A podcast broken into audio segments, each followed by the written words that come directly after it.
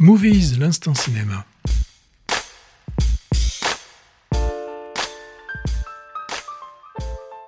Prêt pour une expérience, Patrick? Oui, alors une expérience euh, venant de- Almodovar. venant d'Espagne, oui. Ouais, euh, venant d'Espagne, on va s'interroger tout à l'heure.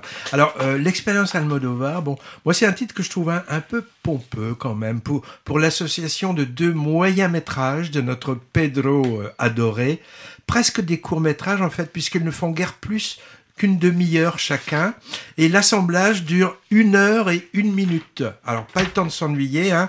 il bat les records de Quentin Dupieux, je crois. Mais c'est une, une obligation de dépasser une heure pour être considéré comme étant un long métrage. Alors le premier a été présenté à la Mostra 2021, je crois, et le deuxième était en séance spéciale à Cannes cette année. C'est une bonne idée de les présenter en salle parce que ce format euh, moyen court est en général invisible sur les écrans. Le premier s'appelle La voix humaine, donc il date de 2021. C'est tiré d'un texte de, de- Jean Cocteau que je ne connais pas.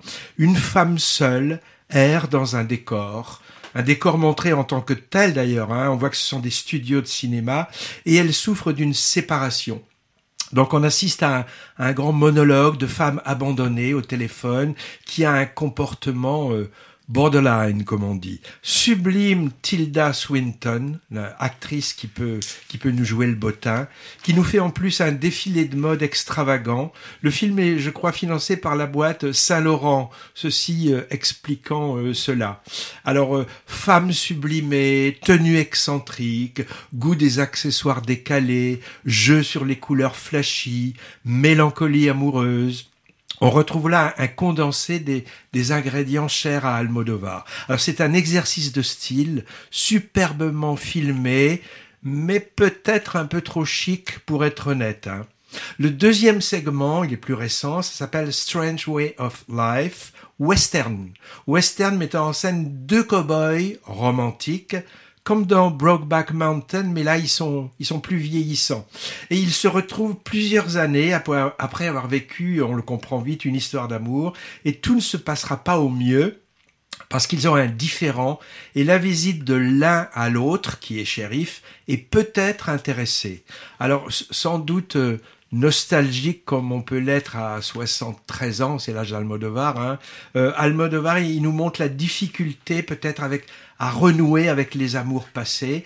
Les deux acteurs principaux, c'est Ethan Hawke, toujours très séduisant, et un certain Pedro Pascal, que je ne connaissais pas, mais qui a beaucoup de charme aussi dans le film. Bah, ils sont impeccables. Dans, dans les deux cas, la courte durée a un côté un peu frustr- frustrant. hein. On aurait bien aimé une rallonge à ces deux nouvelles cinématographiques, hein. mais on peut aussi quand même se demander si Almodovar ne s'éloigne pas un peu de de sa marque de fabrique. hein. Je dis ça parce que les deux films sont en langue anglaise, et à part dans le deuxième, où il y a quelques références latino qui sont uniquement musicales, ben on n'a plus trop trace de, l'hispanité qui faisait le charme de son travail jusqu'à maintenant. Alors je pose la question, Patrick. Almodovar, Almodovar serait-il en train de perdre son âme? Ben écoutons, on verra par la suite.